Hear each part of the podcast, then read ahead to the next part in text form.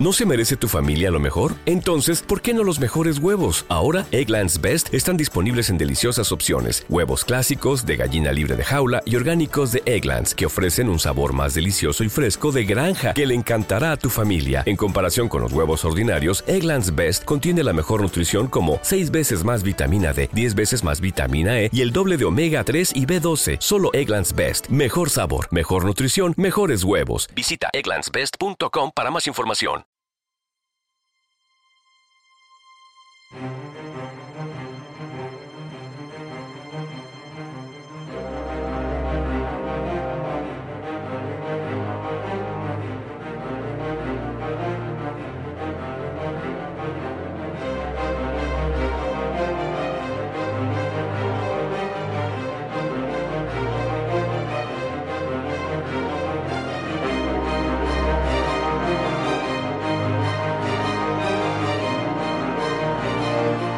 Somos Podcaliptus Bombón, el podcast cultural que haría enternecer a Skynet.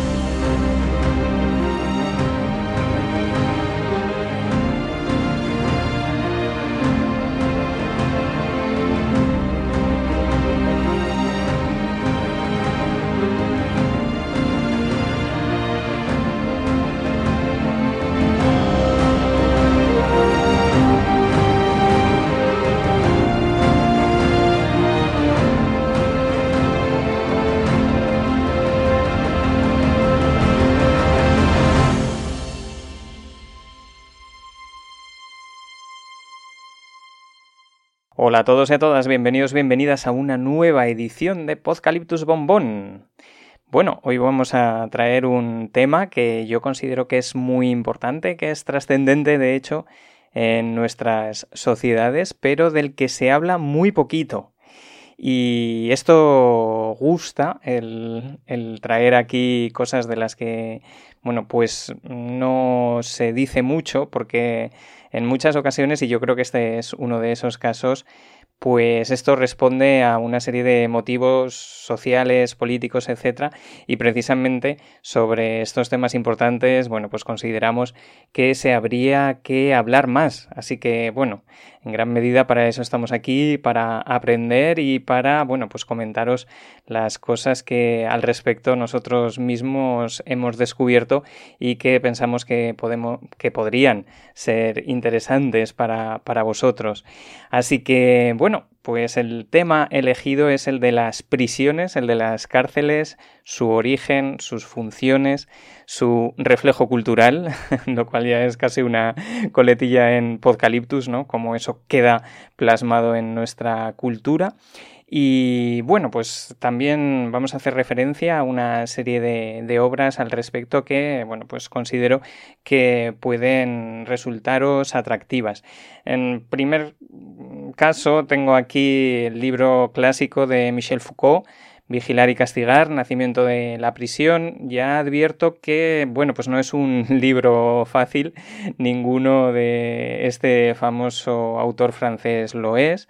Lo que pasa es que es una obra que habitualmente, bueno, pues suele ser una referencia en este tema y desde luego, bueno, pues para un análisis más profundo yo creo que es absolutamente imprescindible, así que ahí queda. También, bueno, pues una serie de blogs y de artículos que también vamos a poner en comentarios a este programa, bueno, pues nos han servido para adentrarnos en, en este asunto, ¿no? Y bueno, por ejemplo, uno de ellos es un blog de sociología, un artículo, una serie de artículos que llevan como título el origen y funciones de la cárcel. Resulta muy interesante en mi opinión y bueno, ahí ya mm, se nos da algún dato que yo creo que debería ser de los primeros para tener en cuenta ¿no? en este análisis. Y es el hecho de que la cárcel, tal y como la conocemos, bueno, pues es una institución bastante nueva, bastante reciente. Esto puede resultar sorprendente. Antes, por supuesto, de este surgimiento, bueno, pues se encerraba a la gente. Bueno, pues hay prácticamente reflejos y registros de esto desde que hay civilización, ¿no? Desde que hay escritura, desde que hay fuentes, esto lo sabemos, pero bueno, se suele considerar que esto responde a lo que, bueno, nosotros calificamos ahora un poco de prisión preventiva, ¿no? Evitar que el sujeto escape hasta que es juzgado y bueno pues se le aplica un castigo de considerarlo culpable no en las sociedades antiguas bueno pues ya sabéis eh, los castigos eran muy caóticos muy violentos. Se hacía también mucho uso del destierro por ejemplo dependiendo de la época también en época colonial era bastante habitual bueno, pues condenar ¿no? Pues, a, a, las colonias. Esto pasaba, por ejemplo, o ha sucedido mucho en Australia. Y hablaremos también un poquito del lenguaje. Pero bueno, por ejemplo, en italiano un sinónimo de ir a la cárcel es andar en galera lo cual también nos da una pista, ¿no? El que te metían en las galeras, ¿no? Ahí a remar como castigo. Pero como institución la cárcel sí que es muy o está mucho en relación con la revolución industrial, porque bueno, consideran muchos autores que empiezan a darse situaciones de miseria en las grandes ciudades con ese tránsito poblacional ¿no? entre el ámbito rural y las urbes. Esto lleva a grandes problemas de hacinamiento, de mm, elementos que se consideran inmorales, ¿no? Pues gente que está muy pauperizada y bueno, pues hay grandes episodios de miseria, hay muchos mendigos, hay gente que tiene que dedicarse a, la prostitución. Esto es mm, atenda, desde luego, contra la moral dominante y por eso se considera que, claro, las prisiones en este contexto encuentran en gran medida su caldo de cultivo coincidente con otro tipo de instituciones como pueden ser las fábricas, ¿no? que son ese reflejo precisamente que os comentaba del tránsito entre el mundo rural y el mundo urbano, también los psiquiátricos, bueno, de hecho, mm, por desgracia también hasta época reciente los psiquiátricos, mm, bueno, pues eran lugares también, bueno, pues muy descontrolados, esto, mm, bueno, pues también refiriéndome a un elemento cultural se pueden ver eh, perfectísimamente en obras muy demoledoras y recomendables como Alguien voló sobre el nido del cuco, ¿no? En el cual también, bueno, pues hay gente encerrada y, bueno, todos los problemas derivados de, de ello. Y bueno, mm, en este contexto, en esta situación, bueno, pues eh, también por esa moral en gran medida es la gran época de la moral protestante victoriana, ¿no? Al pobre se le considera como un vago que hay que enderezarlo y por lo tanto los mendigos, las prostitutas, alcohólicos, los que se consideran vagos, bueno, pues van a ir a la cárcel, ¿no? En muchas ocasiones. Por eso también por muchos investigadores se considera las prisiones, bueno, pues como un instrumento político en, gran medida. Foucault, desde luego, es uno de esos autores, ¿no? Y bueno, pues aquí la prisión tendría una función social frente a, la pobreza que poco a poco también va a irse viendo acompañada desde un plano teórico con la función de la prevención del delito, ¿no? Y aquí, bueno, pues aparece una contradicción con respecto a, las prisiones porque, bueno, mm, por un lado algunos de sus teóricos consideran que, bueno, pues al acordarnos de ellas y que nos infundan miedo, bueno, pues prevendrían a los ciudadanos de delinquir, pero también otros teóricos inciden en el hecho de estar en ella bueno, como una función de reforma, ¿no? Entonces siempre ha habido esta tensión entre esas dos Mm, hipotéticas funciones de la prisión, ¿no? El de la prevención, eh, por lo cual, como os comento, tiene que asustar, tiene que dar miedo, y el de la reinserción,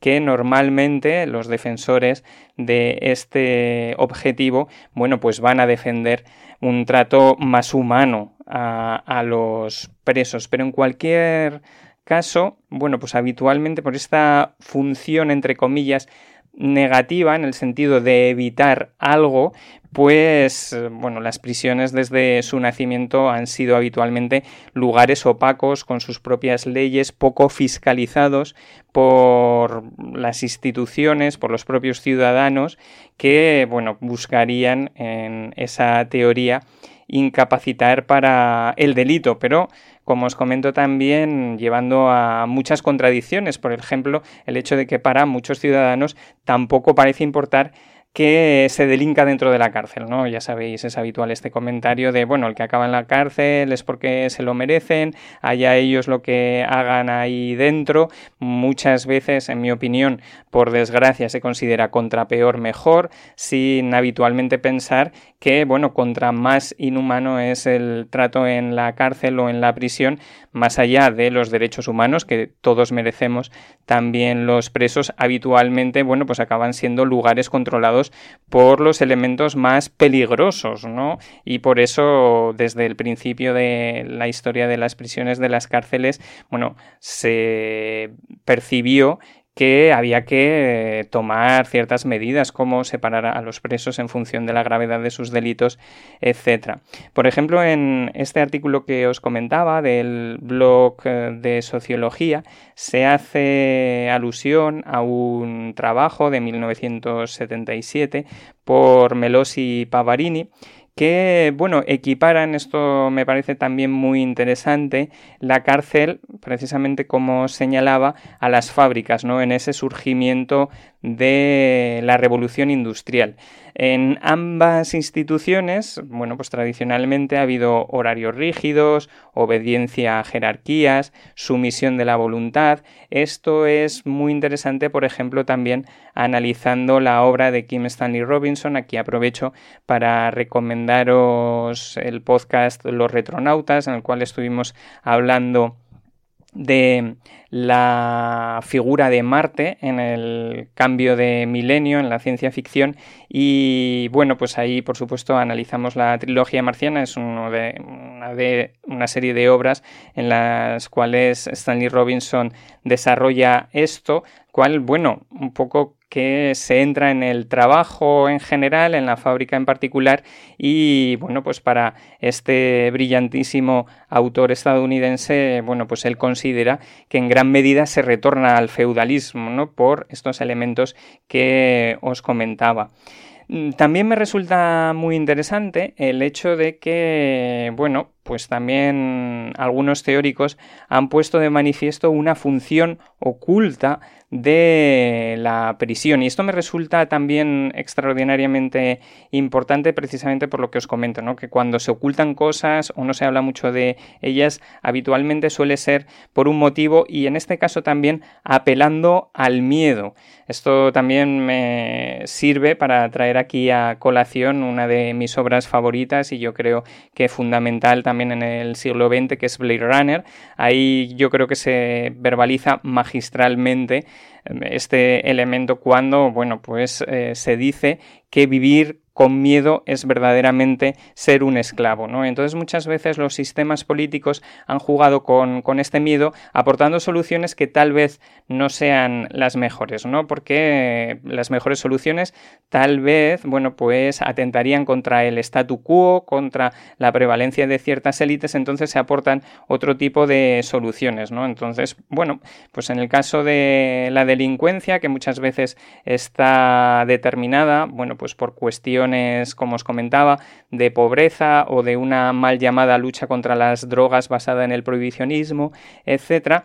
Bueno, pues en vez de analizar esto de una manera profunda, sosegada y con soluciones que ya os comento probablemente no gustarían a bueno pues la jerarquía de poder de muchos sistemas sociales se dice bueno no os preocupéis individuos ciudadanos que ante bueno, pues el peligro de que alguien os haga algo, bueno, pues nosotros el Estado os protegeremos, bueno, pues reprimiendo esa delincuencia y bueno, pues encerrando al delincuente en la cárcel, ¿no?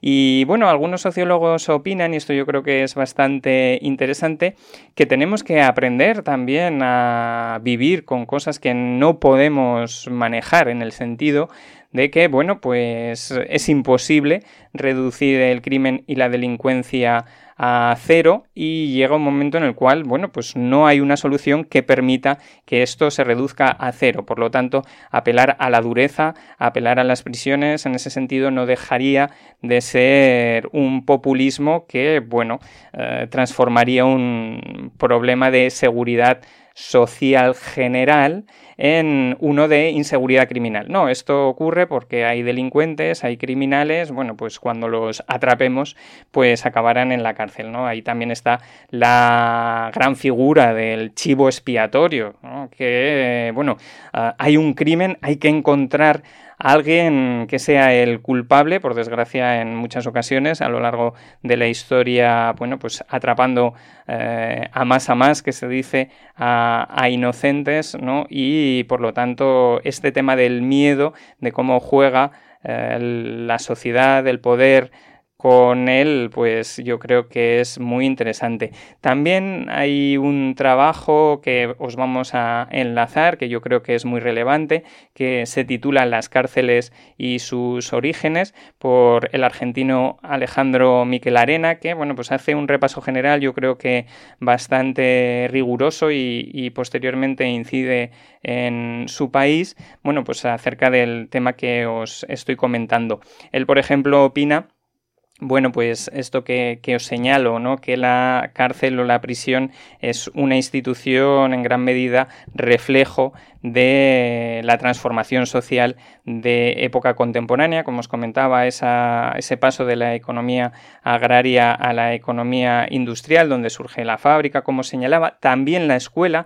La escuela es muy importante, evidentemente, hay que educar a los niños, pero no siempre se ha hecho bueno, de una manera que posiblemente sea la más positiva, ¿no? Desarrollando un espíritu crítico, apelando a la libertad de pensamiento, ¿no? Sino con esa excusa, con el surgimiento de la nación, de crear ciudadanos, ¿no? Pues la escuela en gran medida ha servido, bueno, pues para introducir en la psicología del ciudadano desde la infancia, bueno, pues la idea de la nación, la patria, los sacrificios que habría que hacer por ella todo este tipo de, cuestiones, ¿no?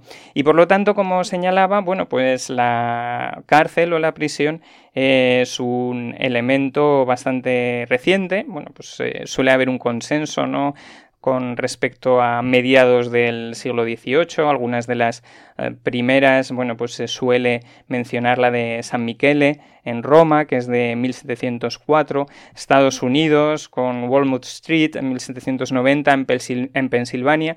Esto también es muy interesante porque también se ve cómo se han introducido en la filosofía de las prisiones elementos religiosos, como os comentaba, protestantes, en este caso por parte de, bueno, pues un cierto modelo cuáquero, ¿no? De apelar a que los presos no puedan relacionarse entre sí ni con nadie, ¿no? Que haya una introspección una meditación que lleve a un arrepentimiento, ¿no? Bueno, estas cuestiones, eh, en definitiva, de, bueno, pues eh, sentimiento religioso, como os comento, ¿no? También la cárcel de Auburn en Nueva York sería un ejemplo bastante mm, primigenio de esto que os estoy comentando y apelando también al trabajo, ¿no? Esta figura que os señalaba antes de considerar al vago prácticamente un delincuente y por lo tanto esto es muy importante en la sociedad capitalista el trabajo como un elemento para ensalzar de hecho en la propia ética protestante que han investigado bueno pues autores como Max Weber bueno pues el hecho de ver el trabajo como un elemento sagrado prácticamente, ¿no? Y ya lo sabéis muy bien, la ética protestante considera que de hecho el enriquecimiento es reflejo de ser un elegido por Dios. Bueno, en todo este contexto uh, también nos sonará a muchos el nombre de Jeremy Bentham. Es curioso cómo en este tipo de cuestiones, en este tipo de temas, se apela a la razón, ¿no? Es el gran surgimiento de la ilustración, la razón aplicada también a todo, aunque ya vemos que, bueno, también no deja de ser cierta paradoja con un cierto punto hipócrita, porque esa razón también se sustenta mucho en estos elementos protestantes que os comento. Bueno, pues la razón para evitar uh, el delinquir, ¿no? Y de hecho también contra la razón se van a levantar también doctrinas filosóficas importantes como la del posmodernismo, pero bueno, tampoco voy a adentrarme en él porque le dedicamos precisamente un programa. Bueno, Jeremy Bentham es el gran mm, pues inventor de una institución penitenciaria, en un trabajo suyo de 1791,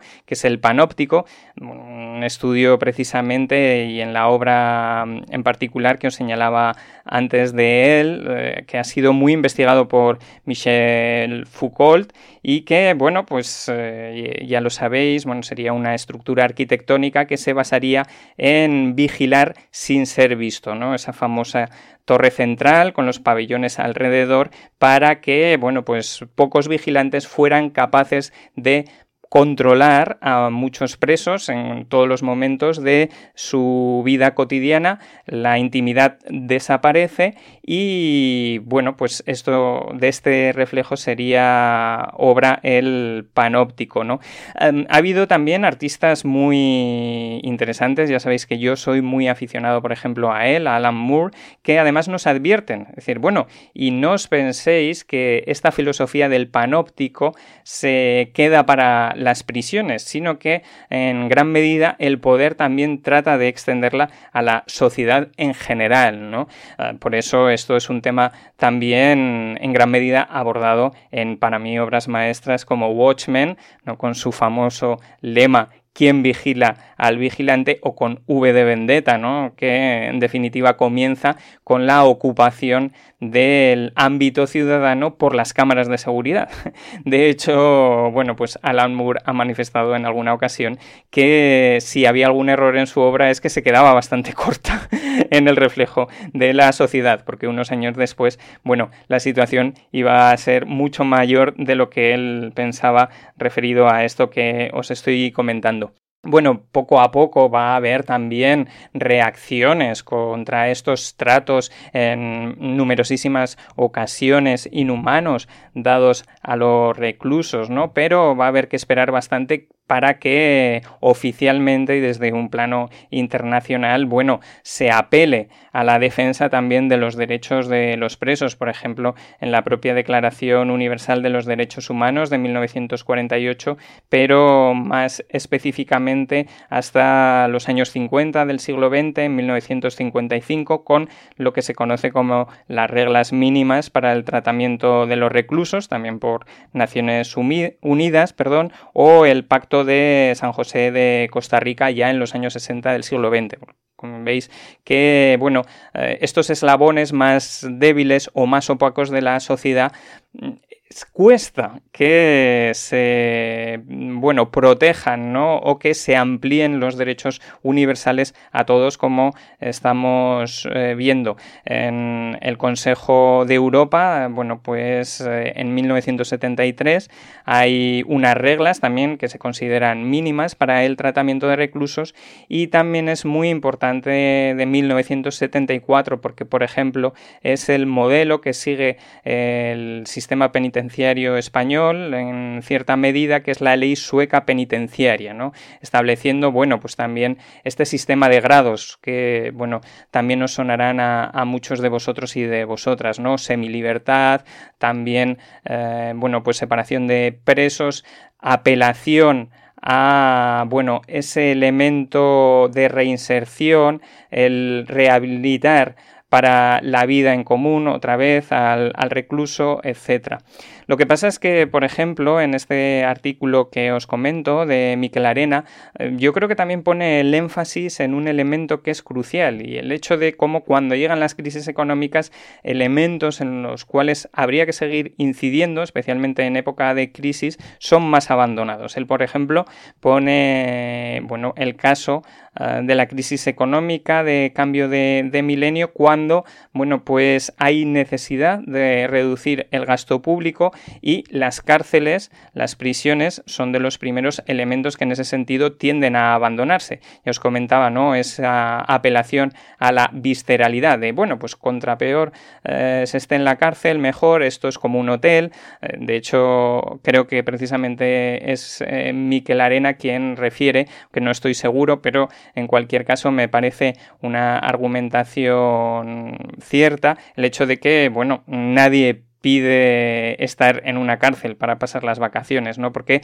en realidad eh, el, mero hecho ya de estar privado de libertad, que es un bueno, pues un elemento básico en la vida humana, ya supone un castigo lo suficientemente duro como para que tenga que haber más como habitualmente ocurre, ¿no? Y de hecho él comenta que aunque bueno pues el modelo argentino también querría haberse basado en la ley sueca precisamente cuando llegan estos episodios de crisis bueno pues las cárceles son de los primeros en sufrirlas con centros superpoblados eh, condiciones inhumanas etcétera bueno, y establecido este marco teórico general y que a mí me parece muy relevante e interesante, ¿no?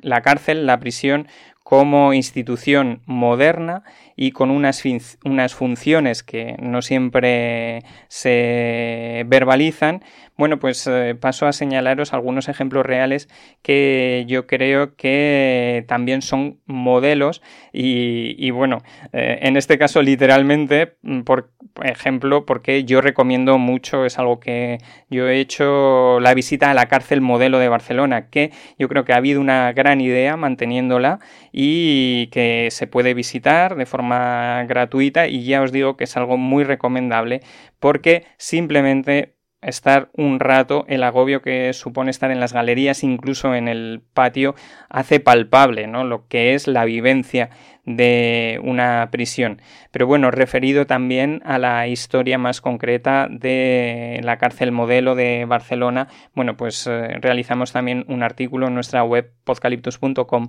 que también os enlazaremos. Se ve muy bien, de hecho, el modelo de Bentham porque es una de esas prisiones en que se basan en esa estructura y bueno, pues recorrer su historia también supone ver el uso político de la prisión. Fueron encerrados en ella anarquistas, huelguistas de la canadiense, que, bueno, a través de esa huelga, de esa empresa eh, barcelonesa en 1909 se consiguió nada más y nada menos que la jornada de ocho horas. Fue el primer lugar del mundo en el que esto se consiguió, pero los huelguistas fueron encerrados en, en una cárcel. También fueron encerrados homosexuales, este tema que os comentaba, ¿no? De la perversión de la moral dominante, entendida como un delito. Vio la última ejecución también del franquismo, mm, el asesinato de Puchantik. En ese sentido, yo recomiendo la película Salvador, una película muy demoledora también, protagonizada por Daniel Brühl y bueno, mm, en ese reflejo cultural que os comentaba, bueno, pues es muy mencionada en, en novelas noir españolas, por ejemplo, de uno de mis autores favoritos como es Manuel Vázquez Montalbán.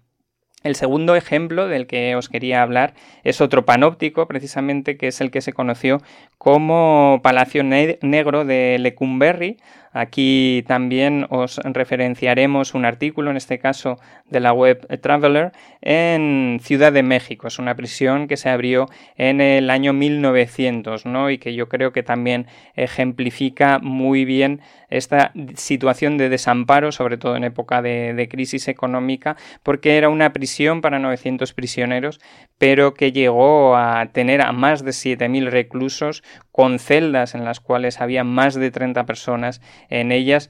Bueno, ahí estuvieron también ingresados escritores como Álvaro Mutis, que, por ejemplo, bueno, puso en texto y así pasa el día en medio de signos de sórdidos hitos que anuncian una sola presencia. El miedo. Como os comento, ¿no? El miedo como elemento de control social a pequeña escala, por ejemplo, en una institución como es la prisión, pero también a una escala mayor, como es la sociedad en general. Ahí se encerraron en esta prisión de Ciudad de México a estudiantes por las protestas de 1968, también a homosexuales y en este sentido también ya sabéis que aquí en Pozcaliptus nos gusta mucho hacer referencia al lenguaje, porque el lenguaje también refleja en gran medida cómo pensamos los homosexuales eh, eran recluidos en lo que se conocía como módulo J y por ejemplo en este artículo se nos cuenta cómo luego J ha, ha acabado en el lenguaje para referirse de manera despectiva a los homosexuales. También la expresión chupofaros porque mm, los faros eran una marca de tabaco muy barata y este clásico último deseo del recluso que va a ser ejecutado de fumarse un cigarrillo en muchas ocasiones. Aquí eh, serían faros, se nos cuenta también en este texto algo que pasó a la, a la, a la lengua, al lenguaje, ¿no? como, como señalo. Os comentaba antes el tema de andar en galera en, en el italiano y bueno, por supuesto en castellano hay otros de atribución más complicada como Chirona, Maco, Trullo. Eh, Trullo, por ejemplo, algunos antropólogos y lingüistas han considerado que puede venir del depósito en el que acaba el líquido de la uva prensada. ¿no? También sería como símbolo de acabar encerrado en un lugar estrecho y restringido. Bueno, esta institución cerró en el año 1976 76 en gran medida, bueno, pues por todos estos problemas que supuestamente eh, iba a solucionar, pero que en definitiva en esta institución se generaban mucho más, ¿no? Como os comentaba, el de la delincuencia, el de situaciones insostenibles, también corrupción eh, por parte de muchos elementos que supuestamente estaban para velar por la salud pública, si se me permite la expresión, bueno, pues en la vigilancia, por ejemplo, de las prisiones, ¿no? Y en 1982 se inserta en ese edificio el Archivo de, la Nación. A ver si vemos eh, una sociedad en algún momento en el cual las cárceles, por ejemplo, son lugares en los cuales, eh, bueno, hay libros en vez de, personas. A ver si podemos llegar a verlo. Y bueno, en el ámbito más amplio de los reflejos culturales, bueno, pues ya sabéis que eh, serían prácticamente inabarcables, ¿no? En ficción, no siempre de la manera más eh, veraz, pero de una forma bastante amplia se ha mm, abordado el, tema de la prisión. No es un tema político, no es un tema que esté en las tertulias políticas, pero sí en la ficción, en gran medida, bueno, pues porque eh, muchos elementos eh, o grandes representantes, un gran número de representantes sociales han pasado por la prisión por muy diferentes motivos, ¿no? Por ejemplo, el expresidiario es una figura habitual en el cine de mi admiradísimo John Carpenter quien, bueno, opina en gran medida que hay una cercanía entre delincuente y garante del orden, sobre todo en algunos momentos, sobre todo en algunas situaciones, sobre todo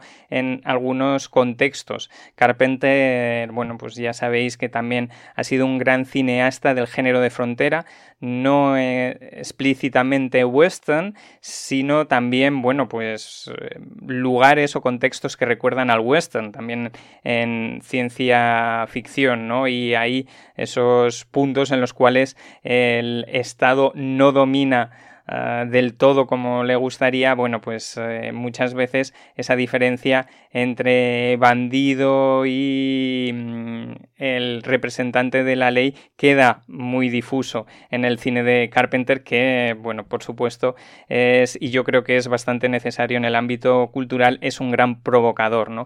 Esa diferencia, mm, bueno, eh, sutil para muchos autores. También está presente, por ejemplo, en la recomendable para mí, aunque tal vez un tanto larga, serie Prison Break, que, bueno, en cualquier caso también fue, bueno, mm, primigenia, aunque había, había habido eh, también obras, desde luego, anteriores, pero que eh, fue como una pionera dentro de, bueno, posteriormente otras series, ¿no? También muy famosa Orange is the New Black, en el caso español Vis a Vis, eh, bueno, Prison Break eh, marcó también bastante, hizo bastante impacto en el ámbito cultural y también refiriéndose al tema de la prisión. Por supuesto, no podemos dejar pasar la mención a Cadena Perpetua, una película maravillosa de 1994, maravillosa también en lo necesaria, ¿no? En que queda reflejada también la corrupción que ha habido en muchas prisiones,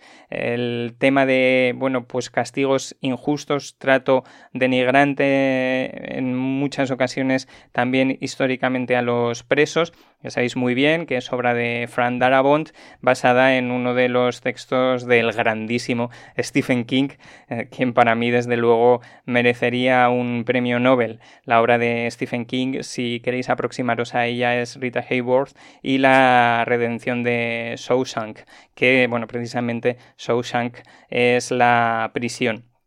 Eh, desde luego tenemos un caso mm, muy referencial también en España con elementos folclóricos que es Todos a la cárcel de, de, Berlanga en el año 1993.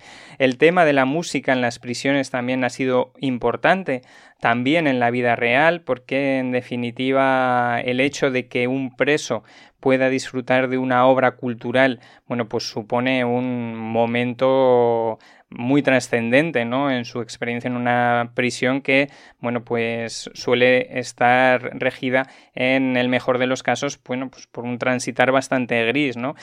Johnny Cash eh, tiene algún concierto muy famoso en, en, prisiones algo que también por ejemplo han hecho cantantes españoles como Miguel Río también bueno en esa herencia ¿no? de, del rock Mm, y, bueno, por citar alguna obra cinematográfica más y también referida a posesiones coloniales, ¿no? Tenemos el papillón de Frank Schaffner en 1973, basada en, en un libro una película que a mí de jovencito ya me impactó muchísimo, ¿no? En gran medida las prisiones, las cárceles son lugares que se abandonan a su suerte, que tienen sus normas particulares, sus jerarquías particulares y esto, por ejemplo, sus, sus mecanismos de supervivencia también particulares, esto, por ejemplo, se ve muy bien en esta película. Por supuesto, también yo creo que hay que mencionar uno de mis libros favoritos, que es El Conde de Montecristo, por Víctor Hugo, que sería también uno de los mayores exponentes ¿no? de la figura del preso injusto. Y, bueno, querría acabar también con un gran literato en este programa, que es eh, Dostoyevsky. Dostoyevsky también bueno, se vio privado de la libertad por motivos políticos, fue acusado de conspirar contra el régimen zarista imperante en su vida, fue condenado a muerte, imaginaos la, la, situación, e indultado en el último momento cuando estaba frente al pelotón de fusilamiento, se le condonó la mm, pena, pero a cambio tuvo que pasar unos cuantos años en una penitenciaría en condiciones muy duras en Siberia, eh, condiciones de las que nunca se recuperó en el resto de su vida. Y por ejemplo, esto es una reflexión que me parece muy apropiada, que yo creo que tenemos que tener muy en cuenta. En la obra Recuerdos de la Casa de los Muertos de 1862, Dostoyevsky dijo, el grado de civilización de una sociedad se puede medir entrando en sus prisiones.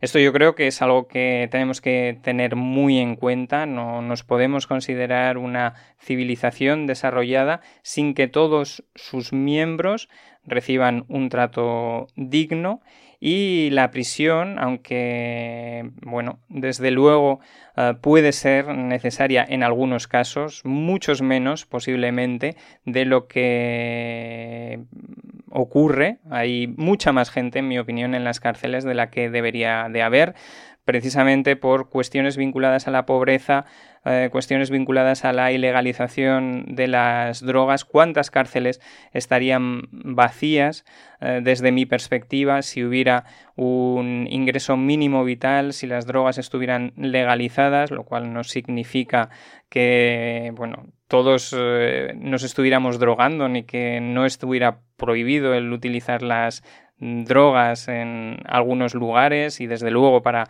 algunas edades, pero si esto sucediera así, habría mucha menos gente en las prisiones de la que hay en la actualidad. Así que bueno, amigos y amigas, siguiendo a Dostoyevsky, yo creo que de nosotros depende el grado de civilización que queremos para nuestra sociedad y hasta dónde y por qué queremos ofrecer al poder nuestra libertad a cambio de que supuestamente nos consuele en los miedos, a veces, añadiría yo, provocados por el mismo poder. Espero que os haya gustado, sed felices, no hagáis daño a nadie y nos volvemos a escuchar prontito. Chao, chao, hasta pronto.